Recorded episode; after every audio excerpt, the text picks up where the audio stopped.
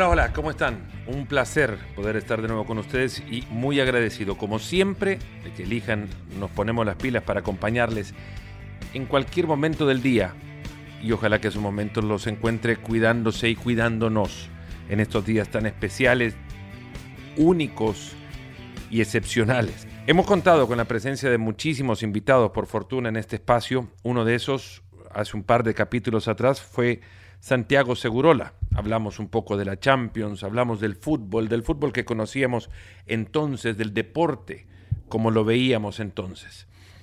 Hace unos días, antes de grabar este episodio, claro está, le escribí a, Santiago y le pedí, de favor, primero el permiso para leer de su libro Héroes de nuestro tiempo, una recopilación de 25 años del periodismo deportivo de Santiago Segurola, una antología de Pedro Cifuentes y Pablo Martínez Arroyo, le pedí que en esa recopilación de artículos y columnas publicadas en el diario El País durante ese tiempo, 25 años de periodismo deportivo, que eligiera las que para él eran las más agradables o de mejor recuerdo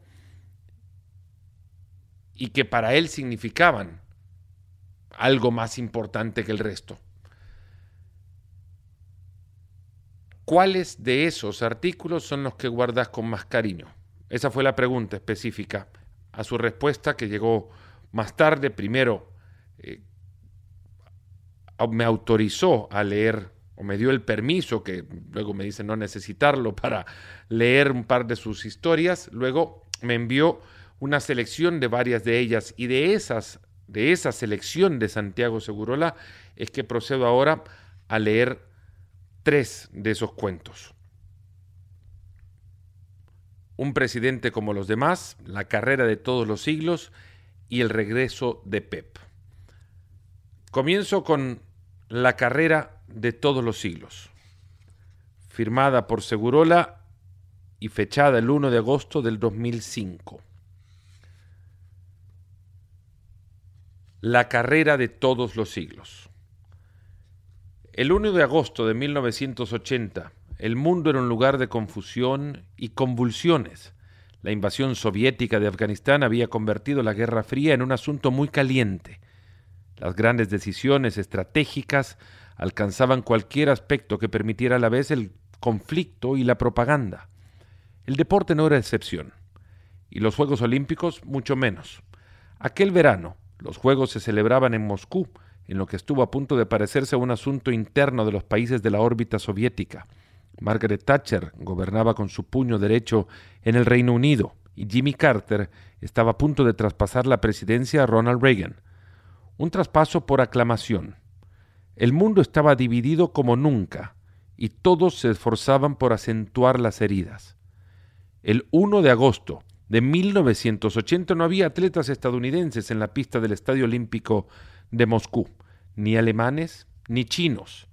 Los Juegos estaban a punto de cerrarse, no sin algunas actuaciones memorables, como la del gimnasta soviético Ditiatin, ganador de ocho medallas, o la de su compatriota Vladimir Salnikov, el primer nadador que bajó de la barrera de los 15 minutos en los 1500 metros.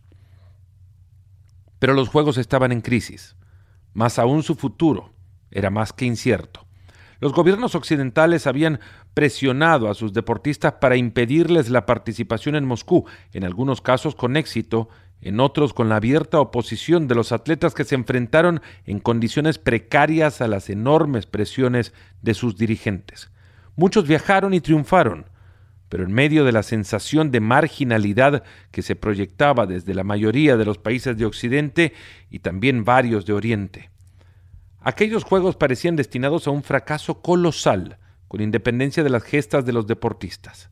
Sin embargo, el 1 de agosto de 1980, los británicos Sebastian Coe y Steve Ovett salieron de las catacumbas del estadio, entraron en la pista y se dispusieron a acometer quizá la carrera más trascendente de la historia del deporte moderno. Puede que sin esa carrera, la final de 1500 metros que determinó una época, nada hubiera detenido el destino de los Juegos. Al fin y al cabo se trataba de uno de los grandes acontecimientos populares de nuestro tiempo. Pero no es insensato pensar que sin esa carrera y sin la memorable que la precedió seis días antes, el atletismo, los juegos, una manera de interpretar el deporte, se habría desarrollado de manera diferente durante algún tiempo. Aquella final fue crucial por varios aspectos, porque salvó los juegos, porque quizás salvó el futuro de los juegos, porque de alguna manera fue un acto de rebeldía de dos fabulosos atletas contra las presiones del gobierno de Thatcher, porque el atletismo nunca volvería a ser el mismo y, sobre todo, porque la carrera de Moscú enfrentó a dos atletas del mismo país que, sin embargo, representaban modelos opuestos. Pocas veces el deporte ha dado dos caracteres más diferentes y dos atletas más admirables.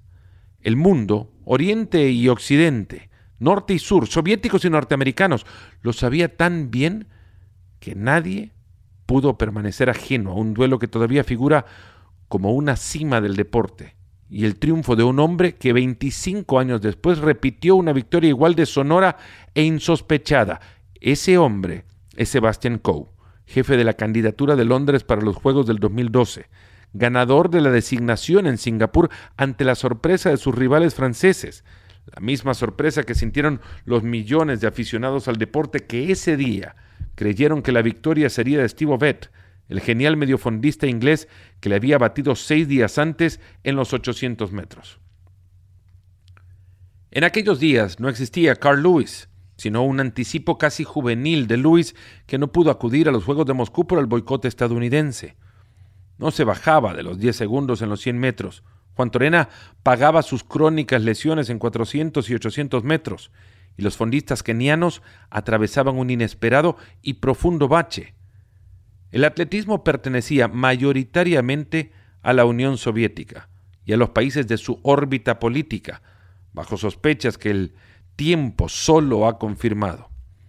Eran los días de Marita Koch y Yarmila Kratoshvilova, mujeres que batían récords mundiales que hoy resultan inaccesibles, días de dopaje programado que colocaba el atletismo en una situación de extrema desconfianza, pero también eran los días de los atletas ingleses, de dos de ellos, uno de Brighton, en la costa sur, y el otro un londinense del barrio de Chelsea.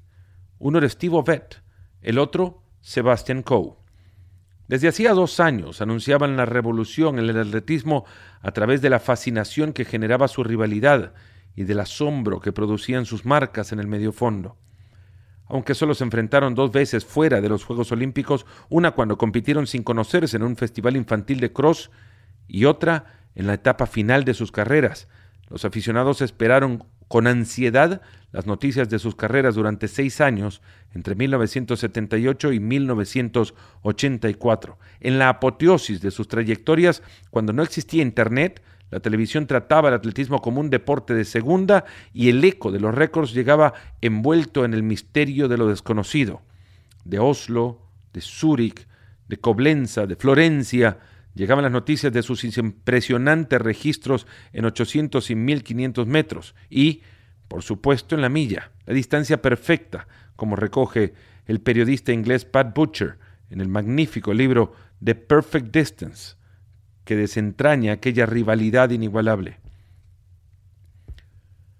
Ovett y Coe, como Bill Russell y Will Chamberlain en la NBA o como Joe DiMaggio y Mickey Mantle en el béisbol, ellos, construyeron el atletismo, o al menos una forma de atletismo, el estrictamente profesional. En un momento de sus carreras fueron más grandes que el atletismo, hasta el punto de que la cadena ABC de los Estados Unidos, que no había transmitido ni una sola prueba de los Juegos de Moscú, conectó en directo para ofrecer la final de 1500. No había gobernantes, poderes fácticos, intereses de cualquier clase que pudieran con el impacto de aquellos dos atletas uno de 24 años, Obed, otro de 23, Coe. Tenían todo para procurar la fascinación popular. Eran fenomenales en la pista y absolutamente opuestos. Así se suelen escribir las grandes historias.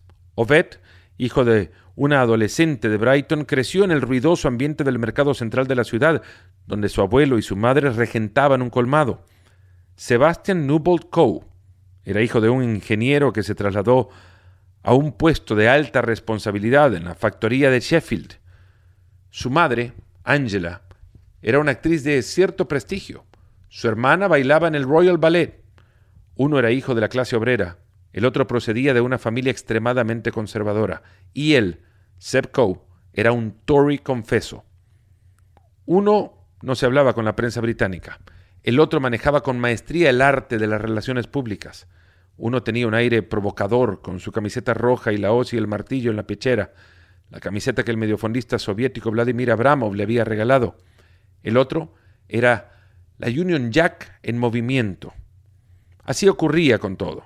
El poderoso Obed, un apabullante talento natural frente a Sebastian Coe, un producto perfectamente diseñado por su padre, hombre autoritario que dedicó toda su energía a construir un atleta excepcional a partir de un niño flaco, de aspecto frágil, un chico que en la pista de entrenamiento le llamaba Peter y en casa Dad, papá.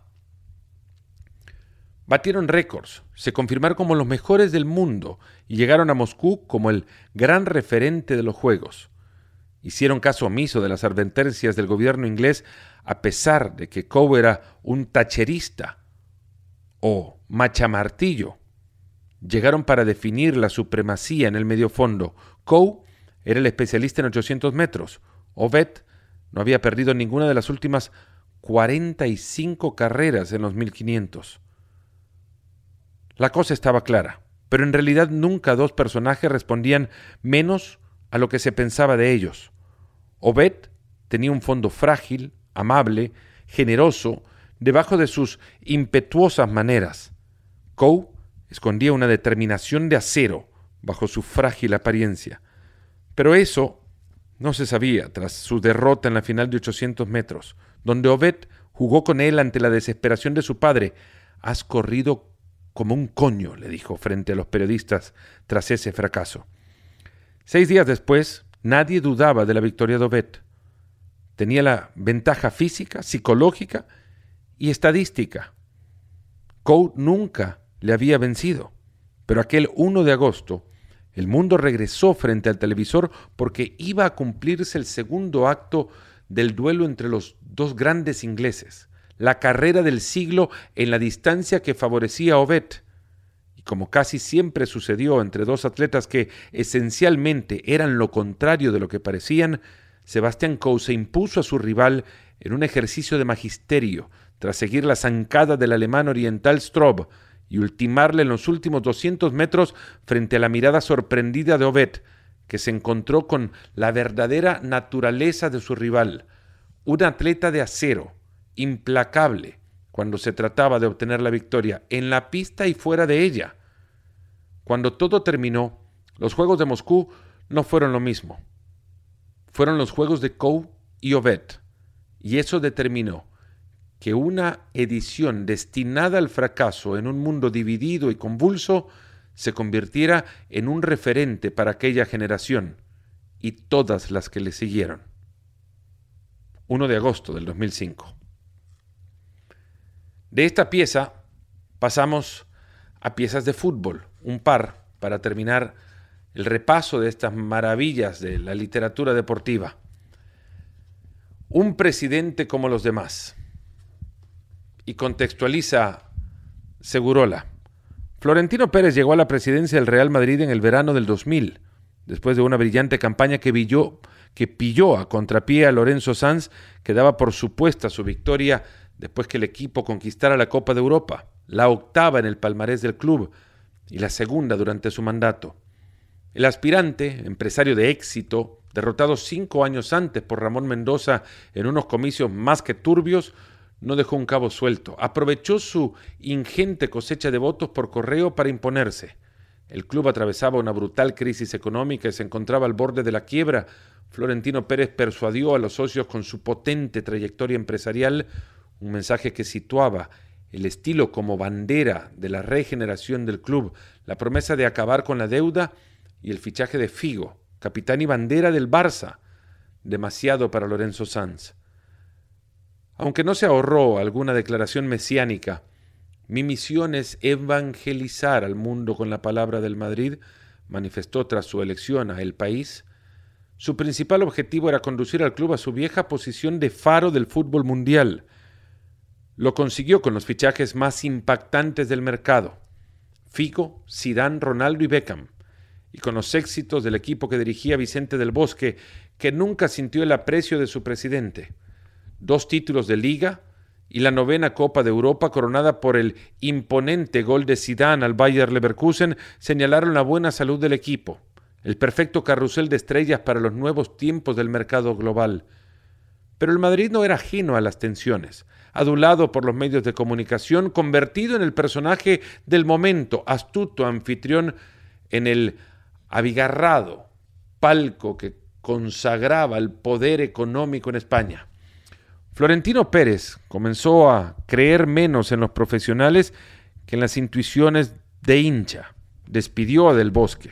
Fue reelegido un año después con una mayoría asombrosa, el 95% y con un entrenador, José Antonio Camacho, que representaba el macizo de la raza madridista.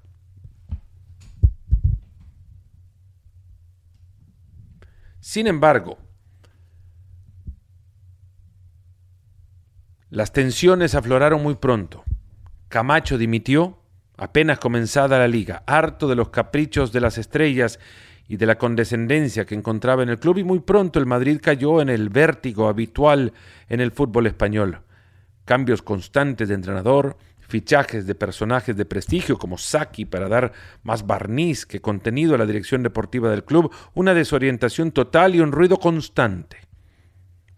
El Madrid se le había escapado de las manos a Florentino Pérez. En la noche vieja de 2004, poco después de la contratación de Vanderlei Luxemburgo como entrenador, Rigo Sacchi, director deportivo, y Antonio García Ferreira, nuevo jefe de comunicación del club y asesor áulico del presidente, escribí, dice Segurola, un artículo titulado Un presidente como los demás. No negaré su repercusión ni me reprocharé algunas de las consecuencias. El Madrid se sumió en un marasmo en febrero de 2006, en vísperas del partido de vuelta con el Arsenal 0-1 en el Bernabéu y de una penosa derrota en Mallorca, Florentino Pérez sorprendió con su dimisión. Aquel lunes, Juan Ramón López Caro era el entrenador del Madrid y Benito Floro oficiaba de director deportivo.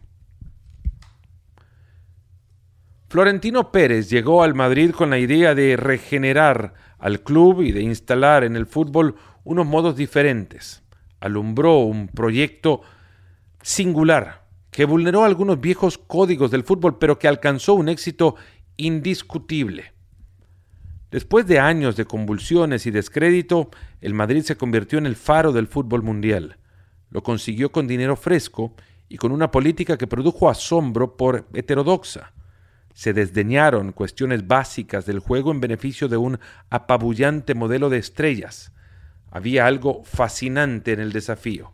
De alguna manera era un viaje al pasado, el regreso freudiano de Florentino Pérez al Madrid de su infancia, pero solo pretendía confeccionar el más lujoso de los equipos, sino reproducir también el sueño del Madrid que forjaron Copa, Real, Di Stefano, Puskas y Gento la misma colección de estrellas, el mismo desequilibrio en favor de los jugadores de ataque, el mismo entrenador de perfil bajo, la misma huella de su presidente. En su deseo de recuperar las señas que hicieron célebre al Madrid, Florentino Pérez pretendía merecer la misma consideración que Santiago Bernabéu, con el valor añadido de la riqueza. A Bernabéu no le importó el mercado en una época donde no había mercado. El fútbol era objeto de pasión, no de consumo. Con Florentino Pérez había una duda. No se sabía si era más importante el rendimiento en el mercado o los resultados en el campo. Eso ocurrió mientras el Madrid ganó dos ligas y una Copa de Europa. Durante ese periodo, Florentino Pérez escondía su fanática pasión por el Madrid debajo de unas maneras de tecnócrata impasible. Aunque su proyecto tenía un punto delirante, el presidente mantenía una cierta distancia con su propio personaje un lado de ironía que le permitía permanecer al margen del casposo y agitado elenco de dirigentes del fútbol español. Su influencia llegó a tal grado que se creó algo parecido al estilo florentino. Los nuevos presidentes querían ser como él, discretos, imaginativos, posiblemente maquiavélicos, decididamente triunfadores. y los viejos dirigentes no tuvieron más remedio que bajar los decibelios y acomodarse a los nuevos tiempos. La época de Gil, Gaspart y Ruiz de Lopera había pasado, pero Florentino Pérez no resolvió un problema capital en el fútbol y en la vida, la vanidad y sus consecuencias. Adulado en grado superlativo, convertido en la gran referencia empresarial del país, elevado a la cima de la popularidad social, acompañado por los éxitos del equipo, Florentino Pérez se sintió infalible, se sintió un genio. En algún momento decidió que el fútbol, en su versión tradicional, era una mentira que privilegiaba la aparición de vividores, entrenadores, periodistas, directores técnicos. Y entonces apareció el personaje arrollado por el éxito, sin tener en cuenta que su equipo escondía claves que despreció. Consideró que su modelo era irresistible. Creyó que sus figuras durarían hasta los 40 años, como Di Stefano y Puskas. Precipitó el más desequilibrado de los equipos cuando se negó a cubrir las ausencias de hierro y cambió a Makelele, el único experto defensivo en el mediocampo, por Beckham, fabuloso ícono comercial y discretísimo jugador. Llevó su fascinante idea del máximo riesgo a la máxima imprudencia. Pensó, en definitiva, que estaba por encima de las convenciones y miserias del fútbol, y no. El fútbol le esperaba con la capacidad de daño que le caracteriza. No era cierto que el Madrid estuviera por encima de los resultados, tampoco que la simple reunión de estrellas garantizara el éxito, ni que los grandes jugadores fueran ajenos al desgaste del tiempo. Y no era cierto que Florentino Pérez fuera de otra pasta. Al final ha entrado en la misma espiral que ha definido la inmensa mayoría de los presidentes del fútbol español, la espiral Gil. Florentino Pérez, el hombre que pretendía cambiar el modelo del fútbol, ha sucumbido como los demás a las urgencias, malos resultados, críticas, ausencia de planes consistentes al menos y decisiones aceleradas. La contratación del tercer entrenador en el plazo de cuatro meses certifica la realidad de un fracaso. El país, 31 de diciembre de 2004. Y para terminar, de las varias elecciones que Santiago Segurola nos hizo el favor de hacer de esta colección de artículos escritos durante 25 años de carrera periodística, el regreso de Pep.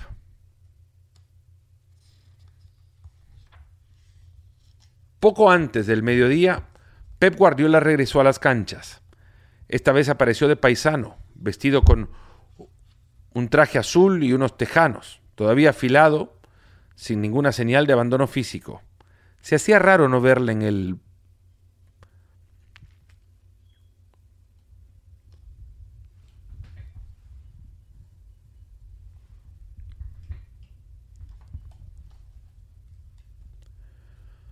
Poco antes del mediodía, Pep Guardiola regresó a las canchas. Esta vez apareció de paisano, vestido, con unos tejanos todavía afilados, sin ninguna señal de abandono físico. Se hacía raro no verle con el balón en los pies. Ya se sabe, un Guardiola siempre tiene relación con la pelota. Y en Guardiola la relación con la pelota era más que natural. Resultaba imperativa. Sin la pelota, siempre pareció un futbolista doliente, al borde del naufragio, en la boca del túnel, un pequeño tumulto de fotógrafos daba noticia de la importancia del partido. Volvía el ex capitán del Barça, el medio centro que definió un estilo de juego en la década anterior, un hombre apasionado por el fútbol, de opiniones firmes sobre el juego. Como futbolista, Guardiola era un entrenador en potencia, el depositario del canon que estableció Cruyff en el club. Dispararon los fotógrafos y sonó el himno. No fue el solemne del Barça, sino una melodía entretenida y festiva con un decidido aire rockero. Era el himno del Premiá.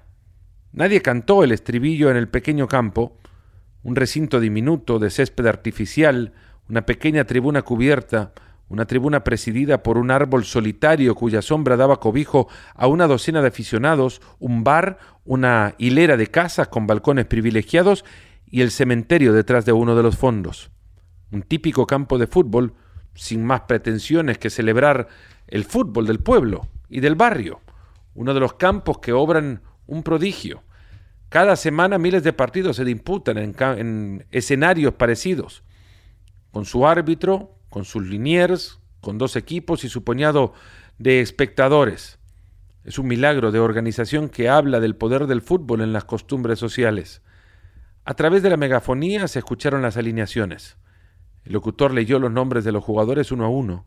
Cuando terminó de la alineación del Barça, continuó con toda naturalidad. Entrenador, Josep Guardiola. En ese instante se comprendió por qué Guardiola no llevaba el balón entre los pies. Una voz le acababa de inscribir públicamente en el gremio de entrenadores. Antes de sentarse en el banquillo, recibió el saludo de Joan Laporta, presidente del Barça. No hubo nada de protocolario. Se estrecharon brevemente la mano mientras Laporta se dirigía al palco. Sin más ceremonia, Guardiola ocupó el banco para dirigir su primer partido. Dejaba atrás su larga trayectoria como jugador y un corto periodo de inactividad en el fútbol o de simple tránsito. De Guardiola siempre se ha esperado una vinculación de por vida con el juego. No se podía pensar otra cosa de alguien tan consumido por el fútbol. Algo de eso vio Cruyff cuando le hizo debutar con 19 años. Era un tirillas que jugaba con los ojos abiertos como platos, decidido a convertirse en el centro de gravedad de un equipo que haría historia. Aquel Guardiola se impuso por convicción más que por facultades. Sus carencias superaban objetivamente a sus cualidades. No podía chocar, no podía saltar y no era rápido. O sí, siempre fue rápido para pensar y siempre fue muy rápido con la pelota. Tenía un toque instantáneo de una pureza pocas veces vista en el fútbol español. Si podía jugar a un toque, mejor que a dos. Cada una de sus intervenciones era una declaración de principios. Podía ser paciente o podía encontrar a Romario, por ejemplo, con un pase devastador para la defensa. Guardiola dictaba el ritmo del Barça, de un equipo inolvidable que ha hecho historia, que ha sido una factoría de entrenadores y dirigentes. Su Bizarreta, Kuman, Eusebio, Amor, Vaquero, Begiristain, Lodrup, Stoichkov, Goicochea. Casi todos saltaron al siguiente peldaño cuando terminaron sus carreras.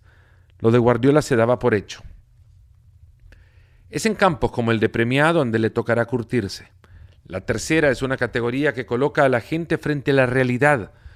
Después del primer partido vendrán otros parecidos, en campos similares, sin fotógrafos, sin Laporte en el banco. Enfrente también se encontrará con equipos cortados como el Premia, equipos que no van a regalar nada, con jugadores veteranos y con muchachos que desean ganarse un lugar en el sol. No será una etapa sencilla para Guardiola. Tendrá que impregnar sus ideas en un grupo de jugadores muy jóvenes y será medido por el resultado que obtenga. En Premia, el Barça B tuvo más mecánica que juego, más vigor que ideas. Le sostuvieron un portero con excelentes condiciones, el jovencísimo Vasco Oyer, y el central Córcoles, que jugó con energía frente a los dos poderosos delanteros del Premia. Los chicos, muchos de los cuales eran debutantes, parecían un poco intimidados por la ocasión y sin demasiados recursos para superar al Premia. Trataban de jugar, de mantener la pelota, pero al equipo de Guardiola le faltaba un Guardiola. Nadie se atrevió a pedir el balón, a manejar el partido, a pasar de lo trivial o trascendente. Tampoco resultaba fácil. El Premia apretó al Barça B y los aficionados apretaron al árbitro. ¡Árbitro culé! fue el grito de la mañana. En la grada se escucharon quejas, se sacaron pañuelos y se ayudó todo lo que se pudo al Premia, cuyo esfuerzo fue considerable. Así sucederá cada semana en cada uno de los campos que visite el Barça. Nadie se lo pondrá fácil. Guardiola lo sabe. Terminó el partido y el nuevo entrenador lo masticaba en su cabeza. No hemos dado dos pases ni hemos logrado bajar la pelota, comentó. Pero prefirió destacar el esfuerzo de sus jóvenes jugadores. No es una cuestión de presionarlos. Esto acaba de empezar. Será difícil para todos. Lo dijo un entrenador. Y por encima de las preocupaciones, parecía un hombre feliz, pese al cero a cero. escrito en el diario Marca el 3 de septiembre del 2007. Así, tres recuentos o tres artículos publicados en 25 años de carrera, cuando este libro, Héroes de nuestro tiempo, se publicó. Han pasado más desde entonces, han pasado más años de carrera profesional o periodística de Santiago Segurola y desde entonces para acá, ocho años, ya van 33 de periodismo deportivo, de quien también en su momento fue eh, director de la sección de cultura del diario El País. A él le agradezco por habernos permitido leer estos tres artículos y por habernos enviado una lista mucho más larga que tres. Lista que guardo y que guardaremos con mucho cariño para otra emisión de Nos Ponemos las Pilas. Gracias a ustedes que estuvieron del otro lado. Cuídense.